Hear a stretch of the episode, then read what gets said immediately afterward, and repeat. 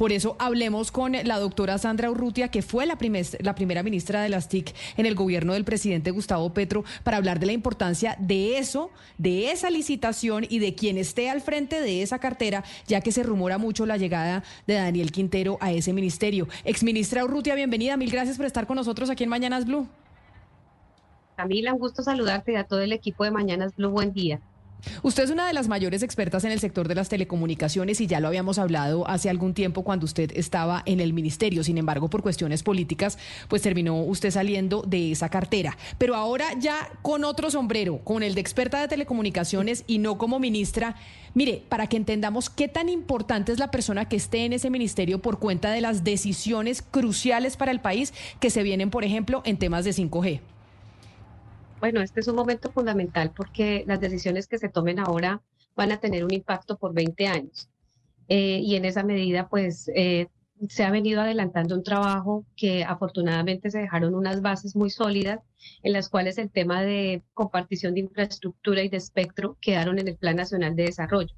Y eso ha permitido que las decisiones que se han tomado, por ejemplo, la decisión que tomó la superintendencia, pues sea algo positivo para, para el sector. Exministra, eh, el 17 ya tenemos como los pliegos definitivos de la subasta que por ahora será el 20 de diciembre y el ministro Liscano dijo hace eh, poco, la semana pasada, que habrá dos empresas interesadas.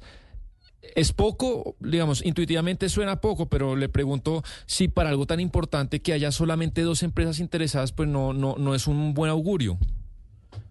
Bueno, lo, lo mejor en una subasta y el éxito se va a ver en que haya oferentes, que sea pluralidad, pero sobre todo en que desde de parte del gobierno se logre dejar unas condiciones para que logremos esa cobertura anhelada. En temas de tecnología, lo mejor es que las inversiones iniciales se faciliten de tal manera que logremos pasar de ese 50% en que estamos hoy en día al 85%.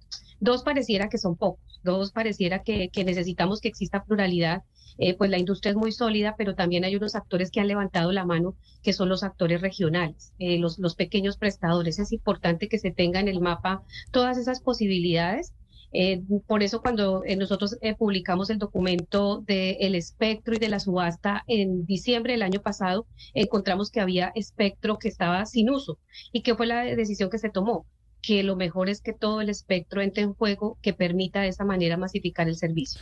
Pero usted está diciendo que la industria está sólida, eh, pero eh, me responde usted primero que bueno, que dos de pronto no es lo deseable. Estamos viendo que, que Tigo tuvo que tener una negociación muy dura con sus socios para salvarse y a pesar de que se va a eh, recapitalizar, pues eso no es garantía de que ganen plata en el futuro. Eh, se han quebrado empresas importantes en los últimos años, entonces, el, digamos, el, sector sí está sólido, de verdad, ¿usted lo, usted lo ve sólido? Porque pareciera que lo único que realmente tiene aire es claro. Sí, eh, digamos que hay, hay sólida en la medida en que hay varios operentes, pero ¿qué, ¿cuál es la labor también de las autoridades? Que la cancha esté nivelada. Si se tienen que tomar decisiones que ya en este momento son mandatorias, porque ya existen obligaciones para que las autoridades desde su papel tomen esas acciones, son necesarias porque es algo que también el mercado lo evidencia. Me explico sólida en cuanto a que tienen respaldo, aunque tienen esa experiencia, pero esto ya nos lleva a otro punto que es la viabilidad financiera de las inversiones. Ahí es donde tienen que existir los incentivos. A eso me refiero con sólida, que podemos eh, aspirar a que varios eh, agentes jueguen, pero hay decisiones de por medio en temas de competencia que tienen que tomarse y adicionalmente hay unas eh, eh, decisiones muy importantes que incentiven la compartición de infraestructura, que incentiven la compartición de espectro. ¿Para qué? Para que los costos eh, que tenga la prestación del servicio permitan que no sean trasladados al usuario y de esa medida podamos tener mayor cobertura. A eso me refiero. Doctora Urrutia, usted trabajó en la SIC eh, y usted ahorita me acaba de decir que es muy importante nivelar, nivelar la cancha. Yo lo que tengo entendido es que eh, en estos pliegos y en esto de tema del 5G no se va a meter ninguna regulación diferenciada. Digamos, no, no va a haber nada diferente para unos operadores respecto al dominante, pues eh, que es claro, usted ¿Está de acuerdo con eso? ¿Cree que debería ser así? ¿O cree que este tema de dominancia se debió meter antes, antes de que se publiquen los pliegos? El tema de la dominancia es, un, es una decisión que le corresponde, digamos, hay una, una orden para la Comisión de Regulación de Comunicaciones que está en su estudio riguroso y juicioso del tema y allí es donde van a salir pues esas definiciones. Entiendo que la respuesta la, vamos a conocer muy pronto. Eh, y en esa medida, pues de, de, esas reglas dependerá también las decisiones que tome el ministerio. Pero mire que no le corresponde al ministerio, sino le corresponde a la Comisión de Regulación de Comunicaciones. Ex ministra, yo sé que pues usted es eh, muy diplomática y demás, pero ahora que se conoce o por lo menos que empieza a sonar la posibilidad, la remota posibilidad de que el señor exalcalde de Medellín, Daniel Quintero, llegue al Ministerio de las TIC después de las elecciones regionales de octubre, ya que él fue viceministro y pues es experto en el sector. ¿Qué tanto afecta este proceso que usted dice es sólido, las licitaciones, etcétera, etcétera, esos cambios eh, tan seguidos en una cartera, en este caso en la de las TIC? Que se cambie de, ministro, ¿eso afecta los procesos o no importa quién está ahí a la cabeza? Pues vimos una, digamos que lo que pasó ahora entre Mauricio Liscano y, y me sucedió, eh, yo creo que lo bueno es que sigan en los planteamientos de una agenda que se trazaron a largo plazo. Las personas somos instrumentos, pero creo que por encima de todo tienen que estar esas políticas a largo plazo. Sí hay un tiempo de empalme, hay un tiempo de la persona que vuelve eh, pues, a entender los procesos, pero creo que la recomendación por el país o por el bien del país y de los ciudadanos es que los proyectos que se han trazado a largo plazo se continúen. Eso pues eh, nos ayuda sobre todo el tema del tiempo y en temas tan estratégicos como este, que es la conectividad. Cada día que nos demoremos en tomar decisiones, seguimos separando y seguimos profundizando las brechas entre los conectados y los no conectados. Sí, claro, exministro Urrutia, entendiendo de su respuesta que es muy importante pues la continuación de procesos y, de políticas públicas y tener una persona que es experta, pues hay que decirlo, Daniel Quintero fue viceministro TIC, su plataforma de, pues principal, una de sus principales plataformas en Medellín fue la del Valle del Software, pero qué tan conveniente sería una persona que llegue a ese ministerio, una persona con tantos cuestionamientos, qué tanto ruido haría que una persona que tiene tantas eh, eh, denuncias, se, se han hecho tantas denuncias en fiscalía, con procesos en procuraduría, etcétera, eh, llegara eventualmente a ese ministerio? Bueno, es una, es una decisión que le corresponde al señor presidente. Eh, ahí sí ya tendríamos que esperar a él qué decisión toma, pero lo, lo, mejor para el país es que se continúen con las políticas para tener toda esa transformación digital que tanto soñamos. Lo primero que tenemos que hacer es conectar a los colombianos. Y está, por un lado, las, las obligaciones de hacer que también quedaron ya en el Plan Nacional de Desarrollo, el espectro, asignarlo, que esto es algo que pasa ahora y en 20 años, y pues la, ya como un plan trazado para que eso se cumpla. Lo mejor es que las políticas públicas eh, se continúen independientemente de la persona que vaya a ocupar el cargo.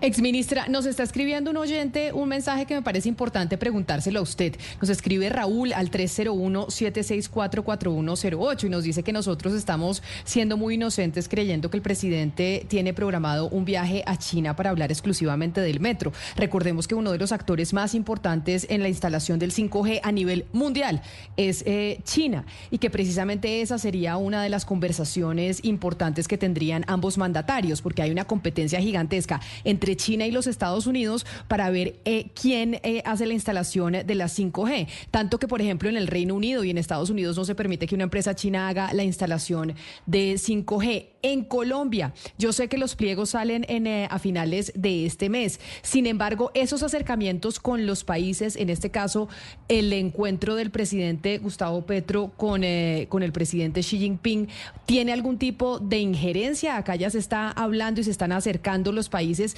tanto con China como con Estados Unidos para ver quién viene a hacer el cableado de 5G en Colombia?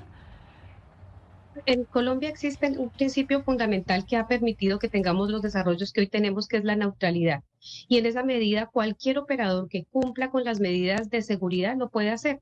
Hoy en día ya operadores chinos operan las, redes colombianas y la verdad es que tenemos muy buena calidad en donde la conectividad está con la, eh, con la cobertura deseada. En esa medida, para los ciudadanos, para el país, no hay ningún inconveniente con que el presidente aborde esos temas, porque así como existen empresas chinas, eh, em, existen empresas suecas, existen empresas americanas que les están dando toda la infraestructura a los operadores de red. Ese es un temor que para Colombia, digamos que no, no genera mayor inconformidad.